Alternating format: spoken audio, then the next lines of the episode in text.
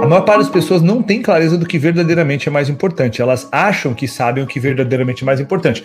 Elas têm desejos, elas têm algumas vezes metas, só que essas metas foram criadas por elas? Não, essas metas foram criadas pelos pais delas, foram criadas pelos tios, pela sociedade, pelo marido, pela esposa, mas a, a enfrentar a verdade, o que, que verdadeiramente você quer para tua vida, né?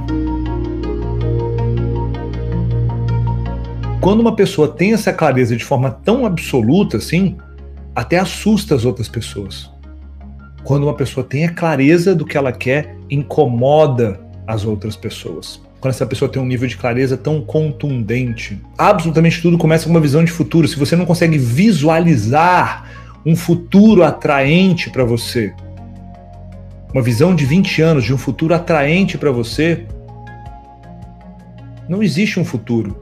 Você vai simplesmente viver o agora. Se não existe essa visão, você não vai conseguir coordenar as ações que precisam ser coordenadas, tomar as decisões que precisam ser decididas para que você possa chegar onde você mais quer. Não existe futuro. Você tem que definir a sua visão de vida épica. Quais são as decisões? Quais são os projetos? Quais são as coisas que eu preciso me focar que vai me ajudar a sair daqui para chegar aqui? Hoje, o Endo que existe hoje, a minha vida como existe hoje, ela está aqui. Mas foi necessário ter saído daqui e chegar aqui.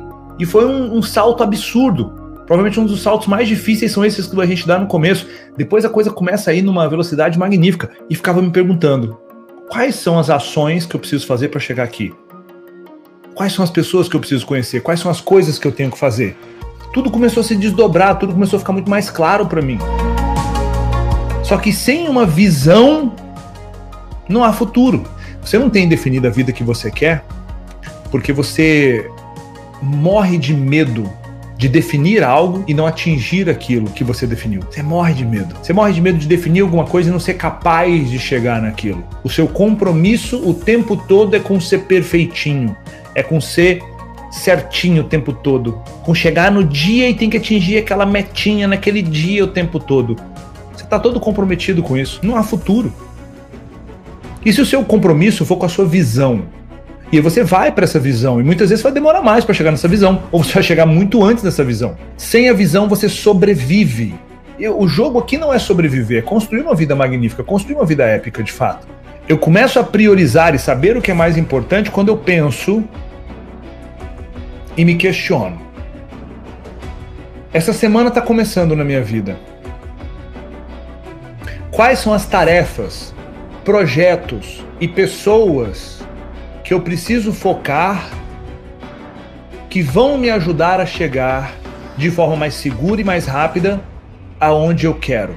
Só que talvez a, a, a, tua vida esteja ligada ao seguinte: ah, eu quero chegar ali na frente, eu quero ganhar um pouquinho mais. Ah, a minha meta, Wendel, é chegar a 10 mil reais por mês e perder 3 quilos. Não é disso que eu tô falando, eu tô falando, cadê a porra da tua visão de vida épica? Cadê você parar e escrever o que que você vai conseguir para a tua vida nos próximos 20 anos?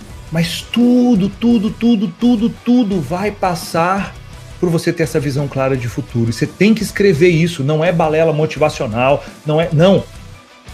Ah, você tem que escrever porque aí você vai utilizar a lei universal da atração e você vai conseguir. Não é sobre isso, falando de uma forma completamente prática, tácita. É a visão do projeto.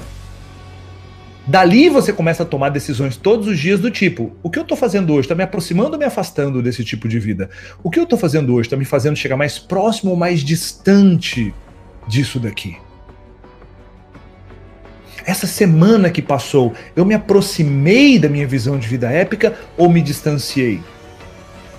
Lá atrás, por exemplo, eu ficava me questionando. Passou mais uma semana. Eu tomei, eu tomei ações claras para poder montar o meu negócio, montar minha empresa? E a resposta era sim ou não. Era sim ou não. Tá, essa semana que acabou de passar, eu, eu fui em busca do que eu realmente queria e a resposta era binária: é sim ou não, branco ou preto, um ou zero. Binário. Sim, não, fiz ou não fiz. E aí, se eu fiz, parabéns para mim. Yes! Se eu não fiz, plano de ação. Por que, que você não fez? O que aconteceu? Vamos corrigir isso aí? O que tá, o que que tá faltando? O que que tá precisando? E aí vinha algum tipo de plano de ação. Para analisar meu sabotador, para analisar o que estava acontecendo. Tá, eu, eu, eu não fiz por quê? Fiquei muito focado em quê? Em ficar salvando minha mãe, em ficar ajudando fulano de tal, fiquei muito focado em perder tempo com não sei o que, com não sei o que lá.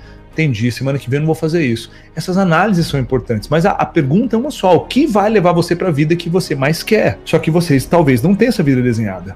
Porque muitas vezes o que, o, o que acontece com vocês é talvez um desafio de merecimento. Ah, eu não me vejo merecedor da visão que eu estou tendo. Ok, você tem desafios com merecimento. O que, que você precisa fazer? Trabalhar teu merecimento. Wendel, como que eu trabalho meu merecimento? Coloca o Wendel Carvalho, merecimento no YouTube. Tem uma aula de 30 minutos sobre isso lá. Vê aquela aula e pratica o que eu falo lá. Pronto, trabalho teu merecimento. Talvez é isso. Talvez o que faz você não agir em prol daquilo é você acreditar que se você construir uma vida magnífica como aquela, construir a sua vida épica, você vai se, se distanciar da tua família. E você não pode fazer isso. Porque você prometeu que você não iria abandonar as pessoas da sua família e na sua visão, segundo as suas regras, você construir uma vida boa é abandonar a sua família. Pronto, você está preso de novo por conta de regras que você tem. E você talvez não conseguiu entender que cada pessoa precisa construir a vida que ela tem que construir nessa vida, nesse plano, seja lá a crença que você tiver.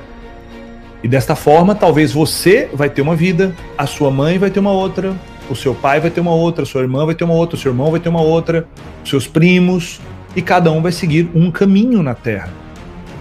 Em vez de você querer pegar todo mundo e colocar no trilho certinho que você acha que tem que ser. e aí você sai do teu papel sistêmico e começa a ser pai ou mãe de todo mundo da sua família. Isso é a chave para a desgraça familiar. A beleza familiar é você ser humilde o suficiente para aceitar o destino das pessoas e amar as pessoas no destino que elas estão escolhendo para elas. Cada pessoa tem a sua jornada e você tem a sua. A melhor forma de você honrar a vida que os seus pais te deram é vencendo na vida, é fazendo da sua vida uma obra de arte.